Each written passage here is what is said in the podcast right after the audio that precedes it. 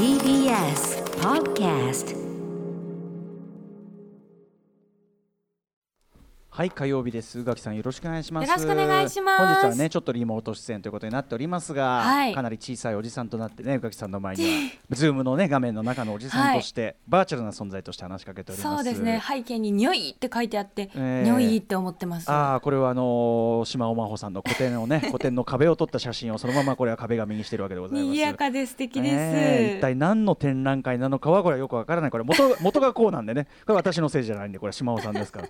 なので宇垣さんに関してですね、はい。いっぱいこれリスナーの方からメールいただいておりまして、ー。どれにしようかな、えーじゃあこれにしよう。だるまボーイさん、えー総裁、えー7月クールの連続ドラマ彼女は綺麗だったのレギュラー出演おめでとうございます。ありがとうございます、えー、何でも放送日がアトロク担当曜日と同じ同じ、えー火曜日の夜9時からということで、うん。えー毎週火曜は6時から9時、えー10時までの4時間は総裁のために空けておきます、えー撮影ということで朝が早い日が続くと思いますが体調に気をつけて、えー睡眠とカルチャーを適度に摂取してお過ごしくださいというメールでございますありがとうございます、えーといろんな方からも本当にお祝いのメールというかねおめでとうございますというメールをいただいているんですが嬉しい。7月から始まるカンテレフジテレビ系の連続ドラマ「彼女は綺麗だった」これは2015年に韓国で放送されていたドラマが原作。あのー熊崎和人さんも月曜パンドの熊崎さんも、ああれやるんだみたいな感じで、はい。ご存知だったんですね。うご存知でございました、うんさすが。はい、えーセクシーゾーンの中島健人さん、あれですね、あのアカデミー賞のワウワウのね、そうなんですよ。はい、式番組でもご一緒されておりました。はい。えーそして、えー、小芝風花さんはい。のダブル主演、で、えっ、と宇垣さんは、の、うん。雑誌社が、まあ、メインの舞台になるんですけど、はい。そこで若手編集部員のビューティーエディター、まあうん。化粧品とかそういうものをご紹介するはい。お仕事ですね、うん。をしている人まあ、コスメにお詳しい宇垣さんこれはあのメールにも、ね、書いてあらっしゃる方いっぱいいましたけど、まあ、コスメにお詳しいお好きで本まで出している宇垣さんぴったりの役じゃないですかこれね。ありがとうございます。ねえもうなんかやっぱりあの何回か撮影をさせていただいたんですけど、その中であの、うん自分の机の上にぶわーって化粧品あったらそれがそれだけで楽しくて なるほどね。もうニヤニヤうんニヤニヤしながら、役じゃああの宇垣さんとしてはやりやすい役ということなんですかねじゃあ。そうですねあの、うんお仕事でご一緒することも多くて、そのビューティー担当の編集者さんと、はいなので、うんああの人たちって感じかって思いながら、はい。はい。い頑張ってます。楽しみにしておりますこれね。えっ、といやー7月から放送開始日は未発表ということですけど、はい、まあ、9 7時から。月からなので、あの7月はもしよろしければよろしければなんですけれども、あのまああと6聞いた後そうですちらっよ。とはいあのフジテレビカンテレに合わせていただけたらなって。これだから昨日ね、あのー昨日の時点でその情報がね、はいはい。僕らも分かってですね。で熊崎君がそので俺がね「いやこんなのあったんだ」っつって「知らなかったよ」っつって。で熊崎君が「いやー」っつって「僕なら絶対絶対会話の中に折り挟んで 絶対言いふらしてきますけどね。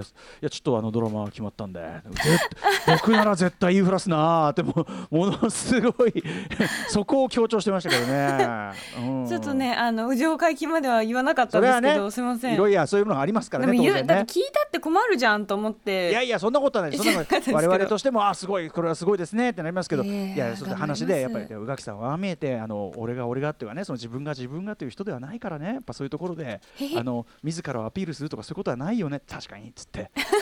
僕なら言うけどなーっつって。意外とね控えめなんですよ私。そういうことですね。はい。いやあの何せよ楽しみにしております。はい。ありがとうございます。えーちょっとねこの後はね私がちょっと最近あの本をやっぱり大処分しなきゃということで。いつも処分してらっしゃるいつんですね。も処分してるんですけど常にしないと居場の居場所がなくなっちゃうからちょっとねあの処分のランクをちょっと上げて、あら。上げて緊急度を上げた？そうなんです。ちょ,、うん。ちょっと要するにこのまんまじゃだからあのあのワクチンとその感染拡大が追いつかないじゃないけど、このペースじゃちょっとあの事態の収集にあの至らないという計算になりちょっとワンランク上げてこう今進めてるんですよ。でその結果ちょっとあの得た考えについてお話ししたいかと思いますんで。お聞きいたします、はい。アフター？シックスジャンクション！やったー！やったって。After Six Junction. 6月8日火曜日時刻は6時4分。ラジオでお聞きの方もラジコでお聞きの方もこんばんは。TBS ラジオキーステーションにお送りしているカルチャーキュレーションプログラムアフターシックスジャンクション通称アトロク。はい、えー、パーソナリティは私ラップグループライムスターの歌丸本日は所属事務所スタープレイヤーズ会会議室からリモート出演しております。そして火曜パートナーの宇垣美里です。はいあのーアフターシックスジャンクションのアフターの方を僕が行って始まったのってこれ2年ぶりぐらいかもしれないです2よ年ぶり？いやそんなことはだいないですよ。ぶねこのフラッグが取れてなかったんですよ。そんなことない。これはビーチフラッグみたいなもんで。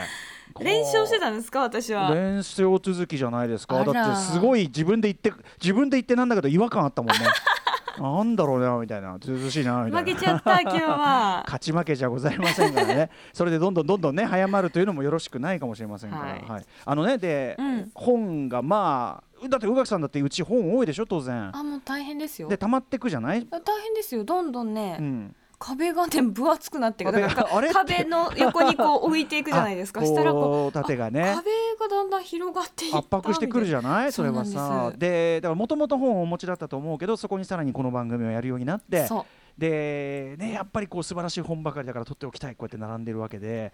でねそうなの。だからねあの近年、うんこうこの番組で扱ってで、まあ、またそのね同じゲストの方も当然いらっしゃったりとかその後ほどまたその話もしたいとかうんいろいろあるから、そっちはむしろ今は処分対象じゃないんですよ。はい。むしろやっぱそうずーっと持ってるけど手をつけてないやつ。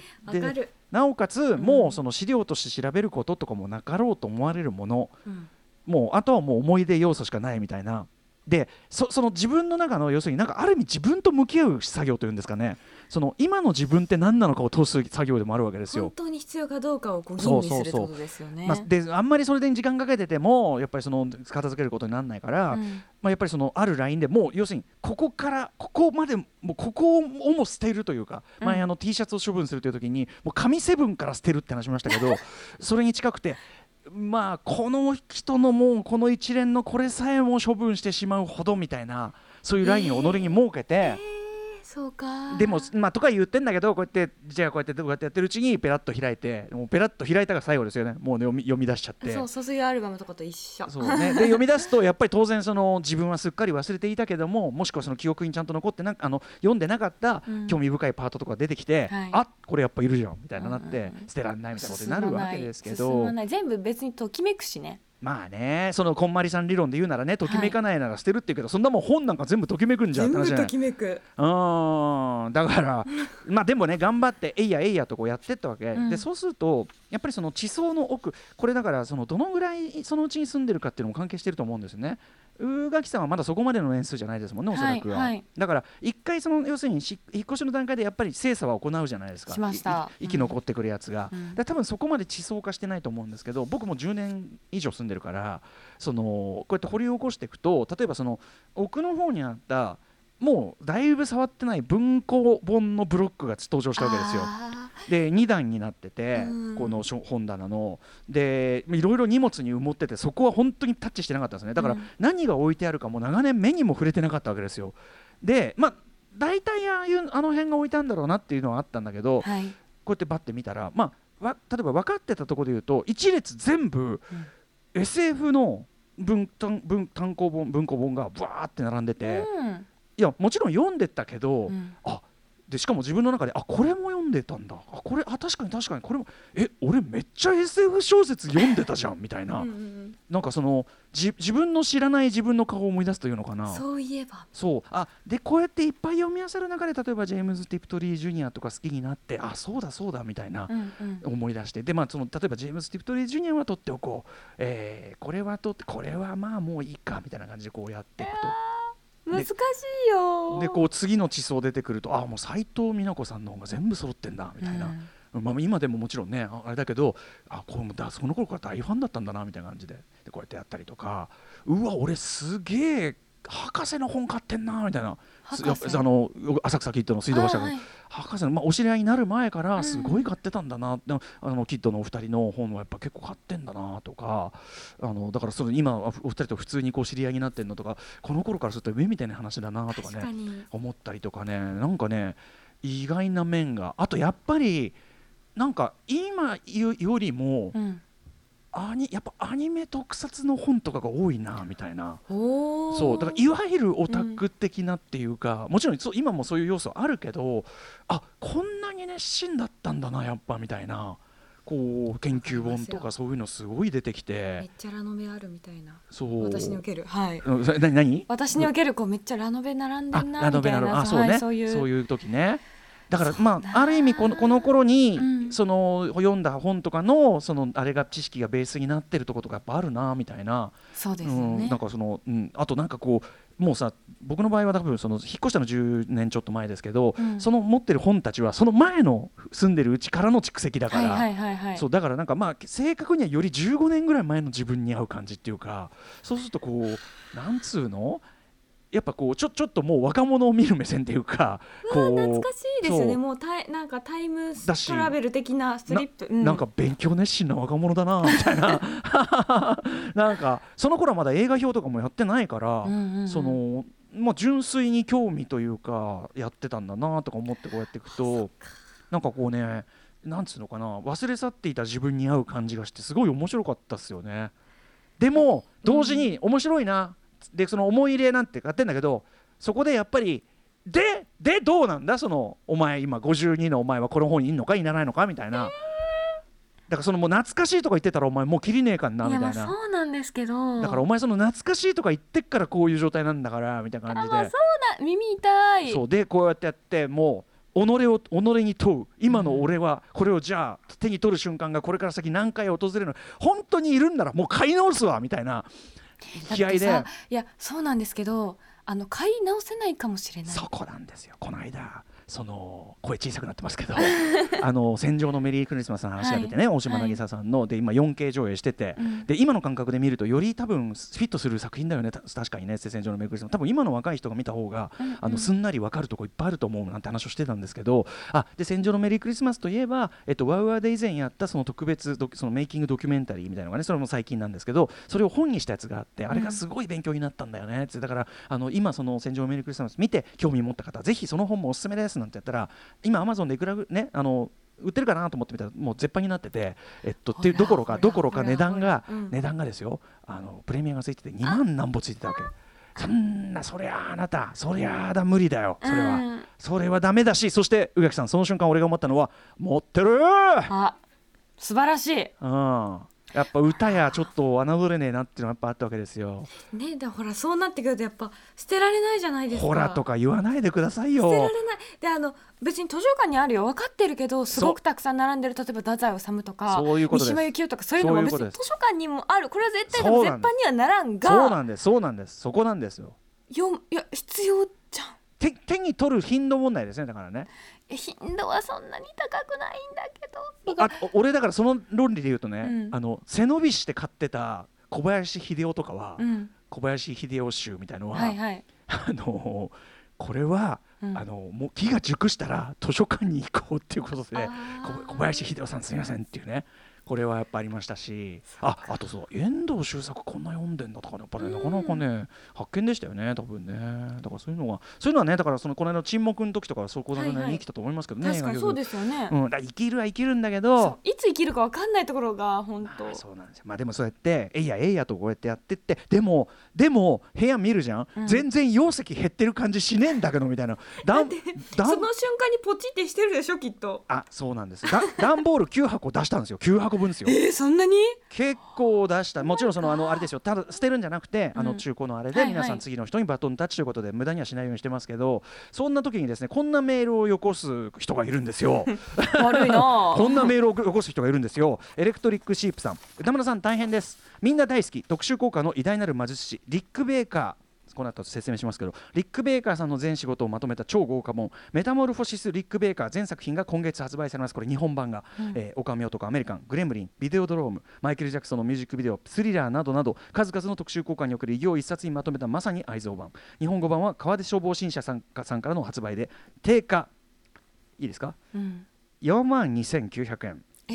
限定1000部。欲しい読みたいでも予算がない河出書房新社さん。ディアゴスティーニスタイルのバラ売りバージョンもぜひお願いします。それがかえって高くなっちゃうからね。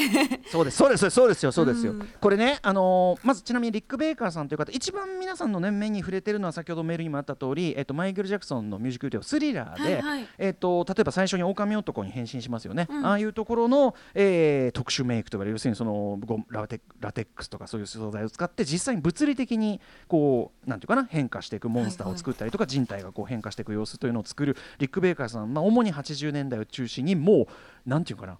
もう巨名称中の名称、うん。で近年も例えばマレフィセントとかの、ああいうアンゼリーナ・ジョリーのあのメイ頬骨がかなり高くなってる感じとか、うん、だからあの近年でももちろんあのリック・ベイカーさんのご活躍というのは全然続いててむしろそのなんていうのかな特殊効果っていうのがもっと多岐にわたった分もうそれと気づかないレベルで多分触れてるものも結構あるんじゃないかなぐらいの感じで。で僕らにとってはですねやっぱりその80年代ってそういうなんていうのかな例えばあの狼男に変身する姿。これあのスリラーでも描かれますし狼男アメリカンっていうね同じあのジョン・ランディス監督ですけどそれで見せたそういう変身シーンとかあと、えっと、ジョン・カーペンターの優勢からの物体 X のもうぐっちょぐちょドロドロのあの何にでも変わっちゃうそのモンスターっていうのの造形であるとか、あるいはクローネーマングの先ほどもねメールにあったビデオドロームのやっぱりこう現実とも何ともつかないこう人体がこう機械と融合していく様であったりとかそういうものってすごく80年代のもうなんていうかなブブレードランナーと並ぶビジュアルショックっていうかすごいやっぱ影響が大きかった世界なんですよだからその頃の映画好きのはもうみんなリック・ベイカーの仕事に夢中だったわけです我々は。なので先ほどね、うん。宇垣さんからすればこれ4万2900円の本。これはでこれあのねあの代官山蔦屋で原書が英語版があるのを、まあ、だいぶ前に見つけてはい。こんなん出てんのか。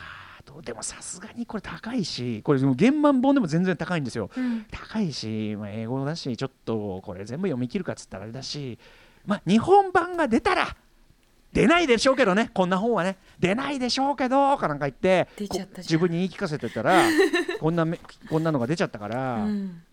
しかも限定1000部って言われたらもうそうですね。あ早めに予約しないと。1000部っていうとどんぐらい皆さん感じるか分かんないけどさっき言ったように80年代に映画ファンだった俺らぐらいの世代はみんな夢中の人だから、うん。決して1000部多くはないと思い1000ます。部って少ないですよねそうですそうです。結構とただもんそのかろうじてその1000部っていうのが急に売り切れずに済んでるのは値段のおかげなんですよ多分。だからで皆さんに言っときますよ4万2900円は私全然楽に出せるお金ではありませんよ、うん。もうあのはっきり言ってもう毎食毎食もうなんていうか塩？塩ですね。塩ですね。毎食塩っていう感じですけど、うん。これはもう税金なんですよ我々にとってはね。ここまで楽しんで映画税。させていただいたからこその。映画ファン税です。はあ。なのでだから本をま今だこれ絶対大きいよ。そうなんそうなんです。あの結構でかい。段ボール箱一箱分とは言わないけど、うん。すげえでかいですよこの本。